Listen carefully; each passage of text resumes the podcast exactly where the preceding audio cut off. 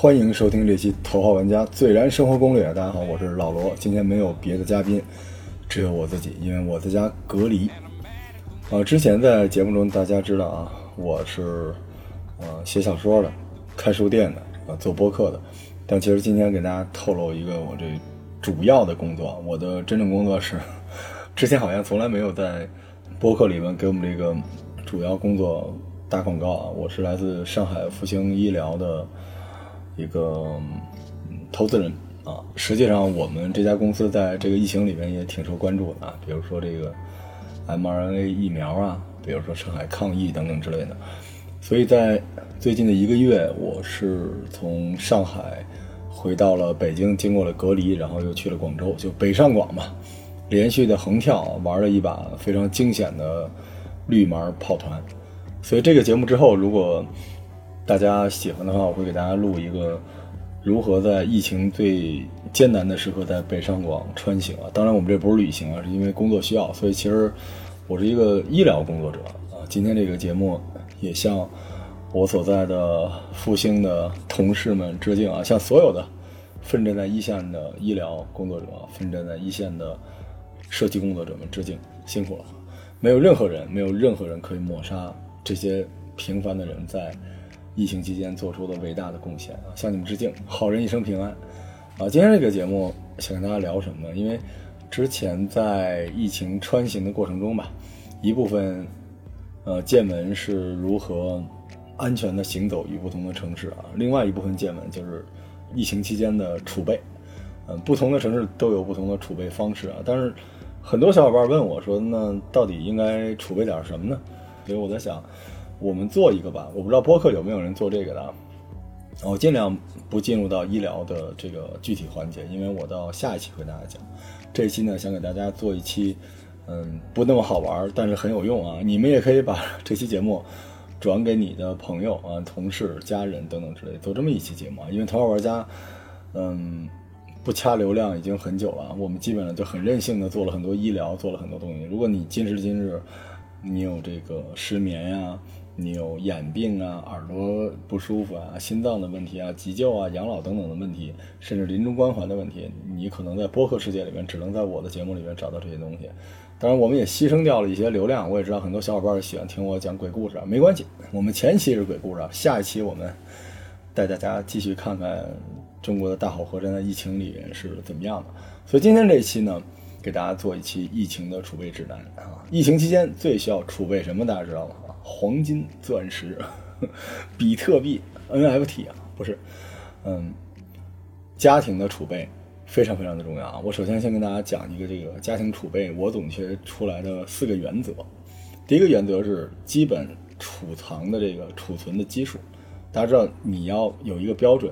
比如说我有一个小伙伴说哈，我已经准备了可以吃这个呃一百年的啊这么一个罐头，我说能吃多久？他说一百年。我说那你挺厉害，他说那你放心吧，罗叔，那必须的。我说你准备了几盒？两盒啊，所以这两盒你是准备在九十九年的时候吃吗？所以家庭储备 原则一个关键数就是你的基本储藏资源的基数啊。大家知道疫情让人和人的距离变小，当然我们也看到有些城市啊，有些老人啊等等小孩子无人照顾，这个嗯。让大家很遗憾，但是我觉得我们现在优先要做到的事情就是不要让我们身边发生这样的遗憾啊。所以很多我周围的听众、小伙伴、同事在疫情期间是跟家里人住在一起的，所以我们现在设定今天这个节目，如果你收听的话，我是按照五口之家为标准做的，就是甚至是五加一，那个一就是那小动物，所以我们设定的是以一个月为限，在不考虑外来资源援助的前提之下。就我们今天讨论这个东西很厉害啊，是真正能够支持家庭正常生活一个月的，啊，这个如果大家去储备东西的话，按照这个来储备是有必要的。如果你就储备一个礼拜的，那那你可能是露营啊，不着急。但你要储备十年的也犯不上哈，因为你真是一百年，你出门外边都是丧尸了，对吧？所以基本储备基数，我们说是五加一啊，五口之家大概一个月左右，这是第一个属性啊，储备基数。第二个。家庭的储备原则是日常的适用性，什么意思呢？就是咱们储备这东西吧，即便这个疫情过去了，很快就过去了，三四天就过去了，甚至你就根本没有被封在家里边啊，你不需要储备，但这个东西也别浪费掉。所以我觉得这个物资的平时能用的这个适用性非常强，啊，这样就可以避免平时如果最后咱们没用成，最后变成浪费啊。疫情期间浪费粮食更可耻啊！而且呢，这个储备最好是能够贴近普通人的生活啊。当然，我们知道有一些后边我会讲山屋等等之类的超级品牌，那那那是挺好的，那个户外专用的，那可能在火星都能活下来，但是太贵啊，你不一定买得起啊。所以我们关注这个日常的适用性。第三点是关注它的全面性啊。什么叫全面性？就是我们刚才说五口之家，你知道老人、小孩儿。和你吃的用的是不一样的，所以五口之家每个人都要单独做标注，这是你要做一个 plan，做一个计划。那么这里边包括了我们今天要讲的主要几块，一块是医药用品，一块是卫生用品，还有一块是食品。我知道你们都想听这个哈，所以一会儿我们会详细展开。啊，最后一个，我们四个原则，第四个原则是适合家庭的这个储存，这个非常非常重要。适合家庭储存是什么意思呢？就是减少冰箱的占用。这个冰箱啊，在疫情期间尤其重要。我知道我一个小伙伴买了仨冰箱，啊，小伙伴还特别洋洋得意啊，说这个你们知道肉不好买，你们知道冰箱吗？冰箱很快就会不好买了，买了三个冰箱啊，然后特别厉害，把家里这个填满了之后，发现冰箱还在降价，小伙子现在都不跟我联系了，啊，不过减少冰箱占用非常重要，除了少数的生肉，还有这个新鲜的蛋奶，但是蛋奶大家知道就是在冰箱里面放十五天也就差不多了。除了这些之外，啊，基本上冰箱就是有一些冻品的物资，然后其他我们买的这东西，我们刚才讲了，无论是这个在基数之下是日常的用品啊、药品啊、食品等等之类的，尽量选择那种不需要冰箱储存的，因为你知道冰箱在万一啊，万一，呃，万分之一的可能说你要封闭一段时间，那冰箱非常非常重要，好吧？这是我们家庭储备的原则啊，非常正式啊，咱们现在开始这个储备物资的一个建议。啊，大家拿小本记一下。今天这节目因为录的特别仓促，也没有收 note。你们想要的话，到群里面找我要吧，或者我待会儿把这个文稿发到淘宝玩家群里面啊，大家给自己家里人看一下。首先是医药类，因为咱们播客是有一个限制啊，就是不能推荐具体的药，所以我只是大概跟大家说一下医药。首先，大家知道疫情期间啊，什么东西比新冠更可怕？是别的病，因为你知道。嗯，现在百分之十、百分之二十甚至百分之三十的医疗资源都被抽出去了。那么，除非你是重症，所以有一些慢病或者轻一点的病状，没有人管你。当然，你也不太方便去医院看。所以这个时刻你需要什么呢？家用药箱子。啊，我们说这常用的、日常用的药品，这里边很多类啊，大家还是要备一些的，因为未来可能送药都是问题。首先，你需要退烧止痛药。这个呢，退烧药。还是非常非常重要的啊！而且退烧药同时也是止痛药，大家知道有些退烧药是可以治牙疼啊、痛经啊、偏头痛等等之类的。退烧药、感冒药啊，有西药和中药都可以，你自己去找，因为我不能去推荐药啊，这是违反这个播客平台的原则。止咳祛痰的药、腹泻的药、抗过敏的药、便秘用的药、胃胀气的啊、胃肠胀气的药，然后。皮肤护理用的药，还有外伤护理用的药啊。外伤这个药呢比较特别，比如说消炎药、生理盐水、碘酒、棉签、创可贴、绷带、纱布这些东西。如果你之前家里有一个急救包的话，就不用了；如果没有的话，这个现在是能买到了。建议你家里有一个急救包啊。咱们日常这个太不关注这个东西，因为我是喜欢露营，所以我们家有好几个啊。你离我们家近，找我要，我给你一个啊。这是肠胃的药品，医药类还有什么呢？就是营养补剂。这里边呢，其实你也可以叫保健品，但是我们在这个时刻管它叫营养补剂啊，包括各种这个维生素片。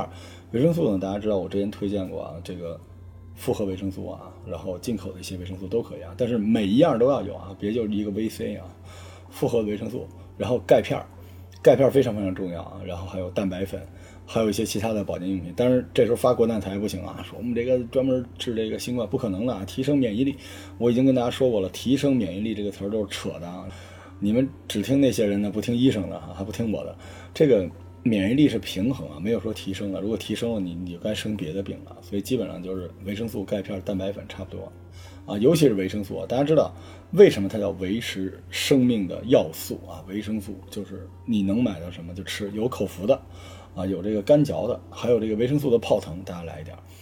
嗯，还有一部分呢是这个家用的一些器械，比如说体温计啊、血压计啊，因为家里有老人啊什么之类的，还是有一点。然后呢，如果有条件的话，冰袋、降温贴这些东西非常重要。万一万一万一不是你啊，你家老人或者小孩儿，只是正常的发了个烧，你怎么办呢？你去发热门诊可能就，对吧？所以冰袋儿这些东西储备一些放到冰箱里，好吧？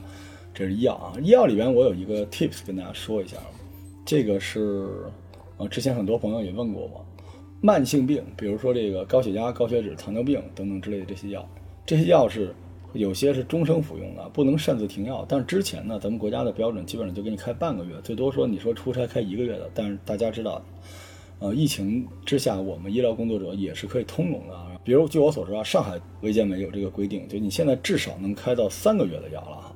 所以大家如果有时间去医院替自己爹妈，比如说胰岛素啊、降压药啊、降糖药等等之类的，奔着三四个月开，医生不会太为难你啊，早点开，因为你知道这些东西对你来说无所谓，对老人来说可能是要命的啊。同样，小孩子一些东西也是要提前准备的。疫情之下，这药吃完了不用怕。还有一个呢，就是。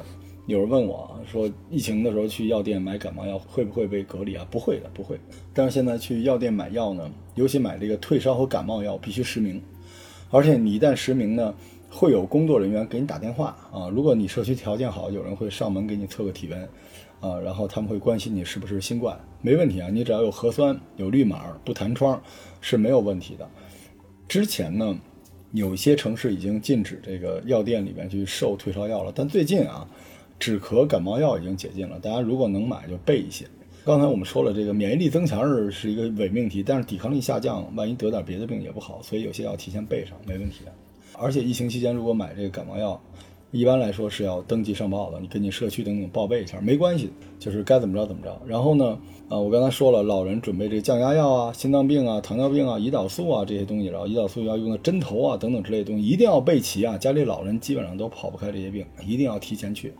啊，现在医院呢都是很通情达理的，这是我刚才说的第一部分啊，大家一定要建立一个自己家庭的这个小的这个医药箱啊，医药类。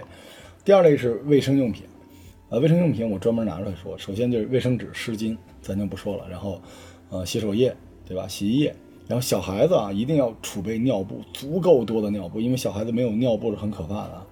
然后小猫如果有的话，猫砂，对吧？而且这个，呃，消毒水，大家别忘了之前我们 被这个。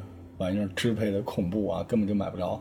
呃，现在有一种八四的泡腾片啊，然后几十块钱，一百五十多片能一直用，所以大家可以买点这东西，挺好用的。还有口罩，啊，然后就是这个女性的呃卫生巾啊，这个女性的一些生活用品，我身边已经有一些同学们已经出了问题了啊，就没想到这个也要买，但是还是得大家提前准备好卫生用品哈。好，下边就是你们 期待已久的食品啊。我首先说一下，大家严肃认真的听这个，别觉得是美食，虽然里面有美食啊，但大家这个还是要敬畏疫情这件事情啊。首先，这个食品我们先讲常规主食，主食里边呢，大家要储备大米、面粉啊，其他的一些杂粮面呀，这个糯米啊等等之类的。大米、面粉这种东西是基本不坏的，所以只要家里有这个玩意儿，你就饿不着。而且呢，现在基本上大家都能买到，而且它的体积并不大，大家知道二十公斤的这个大米很小的一袋啊。差不多四十公斤的大米，就跟咱们现在塞满的一个书包那么大，所以一般几十公斤的大米白面可以来点哈。然后呢，就是很奇怪啊，黄豆、绿豆、花生米，你们知道为什么要有黄豆和绿豆吗？因为，哎，黄豆、绿豆可以做豆浆啊，而且也能生豆芽儿。我跟你讲，这个 这玩意儿很神奇啊，非常容易生豆芽儿，所以黄豆、绿豆，而且好储存啊，一百年都不变质，真的不变质啊。买点这些，花生可以来一点啊，因为里边能够提供。足够多的油啊和热量后边，我建议大家多储备点挂面。你们去电商平台能找到，因为一包泡面的体积可能就是一碗，但是同样体积的挂面差不多能五锅到六锅，所以多买点什么这个鸡蛋面呀，啊荞麦面呀，就储备着。小姑娘那个小胳膊啊，小胳膊那么大点儿，也就一公斤的那个面呢，能吃好久。那一公斤没多少钱，你买它几十个是没问题的。然后鸡蛋。鸡蛋一般来说只能放半个月啊，所以如果你就好这口，哎，有两样东西啊，一个是咸鸭蛋，一个是松花蛋，不怕放啊，越放越好吃，赶紧买点咸鸭蛋和松花蛋，有味儿。然后呢，这个冻水饺啊、冻汤圆啊可以来点，但是因为你冰箱啊不够用，怎么办呢？把盒拆了呀，把那些饺子都糊弄到一块儿，然后撒点面粉，拿塑料袋一裹，能放好多呢。啊，然后麦片儿。可以多储备点麦片，麦片大家看那些绝地求生之类的啊，好像那些丧尸电影里边，麦片多少年都能吃，为什么呢？不告诉你啊。然后，哎，我之前推荐过，在剁手节目里面啊，我真的不希望给你们推荐这期节目啊，这是我最不情愿的一期剁手节目啊。益生菌发酵的那种杂粮，那个杂粮也很便宜啊，十公斤、十几公斤的，能提供大量的这个食物纤维啊，这就是常规的主食，大家可以备一备。我觉得五口之家差不多就二十公斤到四十公斤吧，大米，然后二十公斤面粉，然后其他的就适量就行了，好吧，不要太夸张。然后哎，肉类，肉类呢，生肉啊，但是不要买排骨，为什么呢？因为有骨头啊，对吧？所以鱼、鸡都不太行，就是猪肉和牛肉。然后猪肉里边呢，多买点那个五花，因为它那个油啊可以炼油。切块用保鲜袋封好，然后上面用标签纸贴上，然后直接放到冰箱里啊。就是大家干这个活特别有成就感。我是一处女座，切的那一块一块跟真的似啊，不知道以为自己玩游戏呢。然后这个软包装加工的肉类，比如说火腿肠、酱牛肉、腊肉、腊肠，腿哥之前卖那个烟熏肉啊、牛肉干、咸肉、金华火腿，所有的这些东西啊都能放，因为这些玩意儿一放放一年两年都没问题。然后如果想吃水产品的话，呵，你这真不是过疫情呢，可以冻带鱼、冻虾仁，就这俩好放也好冻。对，然后就是罐头，肉类罐头那太多了。首先就午餐肉嘛。然后是各种沙丁鱼罐头，对吧？大家知道红烧肉罐头、牛肉罐头，这里边，啊，牛肉罐头、红烧肉罐头，还有一些这个啊军品，到时候我们待会儿再会介绍啊。这是肉类。你问我说要放多少，反正我一般来说会在家里放十公斤到差不多二十公斤左右的肉吧。你只要把它切好了，就不要有骨头。大家记住啊，五花肉那个肉丁是最好放的。然后你说你要剁馅儿。也不是不行，但是我觉得最好是保持这个肉的那个大块，这样比较好放，好吧？肥瘦相间的啊。然后菜类，菜类非常不容易储存啊，这一块是一个硬知识啊，所以你在储存菜的时候，你要优先选那种耐储存的蔬菜。什么是耐储存的蔬菜啊？大蒜、洋葱、土豆、莲藕、红薯、山药、西兰花，这个东西就是半年都是它，一年都是它，能一直放着。而且不用放冰箱里，然后这个大白菜，还有这个芋头、大葱、卷心菜、生姜、胡萝卜这些东西都是可以的。大家发现了吗这些东西就可以不放到冰箱里，但是你也不能把它放到地上，因为这些菜互相啊蹭着蹭着，它这个空气一旦不流通呢，还是容易长毛。所以把这些菜呢都是用那种，如果你有条件的话，就那种储物柜啊、储物箱，透明的那种，把这码进去，给它盖上，哎就好一些啊，差不多就是。能放一年，然后腌制的蔬菜，大家知道，酸菜，东北人民出现酸菜、辣白菜、酸黄瓜，尤其是酸黄瓜啊，酸黄瓜大家一定要多准备一些。然后呢，冷冻蔬菜，冷冻蔬菜咱们国人吃的比较少，但是有一些这个海外的小伙伴们知道，这个那种豌豆粒、玉米粒儿。你说这个玉米为什么不能放在这个刚才说的储物类呢？因为它太占地儿了。你把它扒拉成玉米粒儿是可以的。所以这个啊，当然你说我要爆米花也可以啊，准备一些，好吧。然后就是干菜，干菜里面就是海带、紫菜，啊，干蘑菇、龙须菜。这里边呢，强烈推荐啊紫菜和海带，因为里边这个微量元素非常的好，而且特别扁，特别容易储存。啊，蔬菜里也有很多罐头啊，比如说这个，呃，清水的笋、芦笋，对吧？清水马蹄、罐装的甜玉米、豌豆。大家看很多美国的这个 Walking Dead 里边，那罐开的都是这。罐装豌豆，我一开始吃了呸，然后我现在还真香，挺好吃的啊，所以大家可以买点这玩意儿，能放很久啊。这些东西都要准备好吧。然后这个豆制品，这里边呢，普通的豆腐肯定不行，豆腐干是可以的。豆干就我不想告诉你们，你们去吃的那湖南啊、贵州很多豆干都放十年了啊，豆干可以。腐竹，腐竹是非常好的东西，炸过的啊，腐竹可以。啊，就大概这样。如果你有钱啊，你就想享受这事儿。食用菌包不知道大家见没见过，就喷点水就能长出蘑菇的那种小包装，那个呢，我觉得挺有情趣的。但是你到那时候吃，你不一定来得及啊。这个可以来一点，这是菜类。当然，如果你要这么说，还有那种易种的蔬菜，不知道大家知不知道？大葱啊，很多这个种下去大概半个月就收获了，可是那时候你估计已经解封了，所以我就没推荐。下一趴是水果啊，水果还是那个原则，耐储存。什么水果最耐储存呢？苹果。柚子，哎，还有这橙子，其他都不行啊。当然，你弄点水果罐头也可以，比如弄点山楂的呀、桃的呀什么之类的。但是苹果和柚子啊，但柚子稍微有点占地儿，你别把那皮儿扒开啊，它那皮儿就是为了保鲜的，所以还可以。苹果是搁一年两年都没问题的，但是一定要密封。大家实在不行，这个苹果呀，先放在外边，不行就放在冰箱里也可以啊。这苹果，然后哎，一个比较好玩的一个类目呢，就给大家推荐一下军用口粮。啊，军用口粮，其实我本身是当时做长津湖的节目，是想单独给大家开一期，就是从古至今各种口粮。因为军用口粮最早是咱们春秋战国时期啊，秦军、秦穆公啊，大规模的使用这锅盔当军粮。日本是用什么当军粮？寿司啊，这都是古代的伟大发明啊。然后现代社会呢，这个军粮一共分三大类，第一类是压缩饼干，今天我们主要聊的；第二类是 FSR，叫单兵突击口粮；第三类是 MRE。单兵野战口粮，今天我们这个突击口粮呢就不聊，因为突击口粮和压缩饼干差不多啊。但野战口粮我们待会儿会展开讲讲。咱们先说说这个压缩饼干吧。压缩饼干其实，哦，我之前做那节目里边，因为自己也尝了咱们抗美援朝的时候咱们革命先烈吃那炒面。中国的这个压缩饼干的发展啊，还是非常非常的快的啊，就一段接一段的衔接。大家还记得这个长津湖里面大家吃那个炒面，那太难吃了，那个我还真是吃了过。呃，但是到了一九五一年的下半年，咱们志愿军战士就吃上了压缩干粮啊。到了五二年的上半年，这个压缩干粮呢，基本上在全军已经替代了咱们一开始说那炒面。压缩干粮当时是七零幺、七零二两种类型啊，这个用大铁桶盖一盖儿，然后给焊上，就这种，就大家去军博还能看见这东西。到了八二年的时候呢，咱们这边有了一种新的口粮，这也是跟苏联有关的啊，七六幺压缩干粮，这热量巨高。这个你们吃七六幺，在淘宝上能买着。这个压缩干粮就是我小时候吃的，它虽然是一九八二年产的，但是其实当时咱们对越自卫反击战的时候吃的就是这东西，压缩干粮七六幺。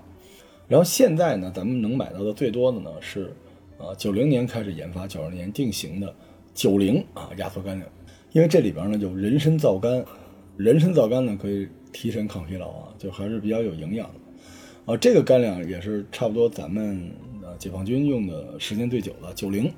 而且你们现在能买到的这个河北的这个主要就是这九零，然后这个九零说完之后呢，下一代就是零九压缩干粮。零九这个压缩干粮里面呢，加了很多矿物质、维生素、牛磺酸。因为之前咱们那个压缩干粮热量是够的，营养够，但是缺乏维生素，所以有的时候会夜盲症，而且烂嘴角。所以呢，零九呢在这个基础之上平衡了营养。但是咱们现在在市场上，大家能看到最多的呢，一个就是我刚才说这九零，就是这里边有这个人参皂苷的这个九零，就是咱们我军吃的最久的。还有一种叫九百，这个九百是什么东西？就是我刚才说这个加了维生素啊、牛磺酸、矿物质这个零九压缩干粮净化出来的。所以基本上你现在在网上能买到就是九零和九百这两种，有什么就买什么就行了。当然后来又出了什么一三的压缩干粮啊，还有这船用救生艇口粮啊、零三型飞行救生食品等等，出了很多东西啊。呃，不一定能买到，所以我建议大家现在呢，就如果能买的话，要不就是这个九零，要不就是这九百，这两种都行哈，大家可以去买一下。然后这个 FSR 我们今天就不细讲了，因为那是我们玩露营用的东西啊。我们再讲讲单兵野战口粮 MRE，这个呢，国外的其实有的是啊，但是我们不是以美食节目，我们就讲国内能买到的，基本上就是四款：零九、一三、一七、一八，每一款差不多保质期都是三年啊。什么叫这个？野战口粮其实就是菜，它是一个套餐，啊，零九大概有十二个菜谱啊，比如说我给你说其中一个吧，就是都是自热啊，豆沙米饭啊，蛋糕、牛肉蛋卷、糖水黄桃，然后辣酱，还有固体饮料，这就是一份儿，还有一份是这个咖喱炒饭，啊，烤饼、牛肉香肠、糖水菠萝、辣酱和饮料，就是其实还是挺好吃的啊，零九自热，然后呢，一三这个冰凉呢就不像零九有十二款，就四款。比如说，咖喱鸡丁炒饭、雪菜肉丝炒面、辣味圆白菜饮料，这是一份餐。但有时候这一份餐呢，可以吃两顿，就一天吃这一份也可以。这是一三的单兵口粮，一七的，呃，就里边就有煲仔饭 什么，各种那个啊什么金枪鱼什么这，中西的这个美食都有了。到了一八，一八式呢叫陆勤自热食品，这个呢其实我觉得已经是。是美食了啊！就比如说，这咱来一餐谱啊：广式腊肉炒饭、鱼香肉丁炒饭、辣味圆白菜、辣椒酱和固体饮料，这就是其中的一份。所以，其实如果你想买这种 MRE 叫单兵野战口粮啊，就买国产这几种零九、一三、一七、一八。我觉得一八的还挺好吃的，就是贵哦，这个有点贵。当然，在这个基础上延展一下，比如说这，Mountain House 山屋，这就不说了，巨贵无比，东西特别好啊，就是专门做这个，呃，救生食品、野外食品，这经常一个罐装就二十五年啊，没问题，非常非常的好吃，就是贵。然后日本呢有一个叫尾西户外救生食品，也巨好吃啊，里边你能吃到什么松茸饭、红豆饭，啊，梅子粥都不带重样的，那就是极贵啊。好吧，这是我们刚才说的这个压缩饼干这一块啊，呃，压缩饼干当然别吃太多，因为热量巨大无比啊。如果你家里正好又有维生素哈，你你今天晚上你说你来点压缩饼干也行，但热量非常非常的大。然后我们再往下讲啊，调料，这中国的调料威力无穷啊，为什么呢？盐、糖、酵母、小苏打、酱油、料酒、蚝油、醋、油、花椒、大料、八角、桂皮、玉米、淀粉。好，我说的所有的你们记住了吗？全都没有保质期，可以一直吃，一直吃，无敌的。但疫情期间啊，大家最需要的是盐和糖，大家一定记住盐和糖，好吧？而且酱油也可以啊，酱油其实有很多的用处。然后酵母大家可以留一点，酵母留一点，到时候咱们和面时啊。小苏打大家知道到未来是有医用效果的，小苏打可以跟醋一块来疏通你的管道啊，也可以洗菜。所以基本上就是这些啊，调料可以配一配，而且你知道大概这一罐儿。这每一个单体基本上都够你一个月的，所以每样 double 一份就够了。然后我们说饮品啊，饮品这块呢，当然我是要配可乐的，开玩笑啊。实际上奶粉，如果家里有小孩儿，弄点水奶，对吧？奶粉，然后蜂蜜，蜂蜜是基本不坏的，所以蜂蜜非常非常重要啊。泡腾，各种味道泡腾，维生素的泡腾，然后来点茶，然后来点咖啡，然后来点白酒，白酒是为了消毒用的。呃，零食方面也要有一点啊，就比如榨菜啊、火腿肠啊，对吧？我们把泡面放在这儿了，因为我觉得泡面其实比起刚才那，你说自热锅，对，但那个东西你就说你是馋了，你别说你是为了预防疫情的这个封闭啊，啊，所以泡面、榨菜、火腿肠来一点。这榨菜挺多的，大家现在去买，然后可以买点六必居的，也可以买点这个传统的榨菜品牌的，然后糖果、饼干。啊，士力架，然后能量棒、小零食、薯片，这都可以备一下啊，放满满一箱子没问题。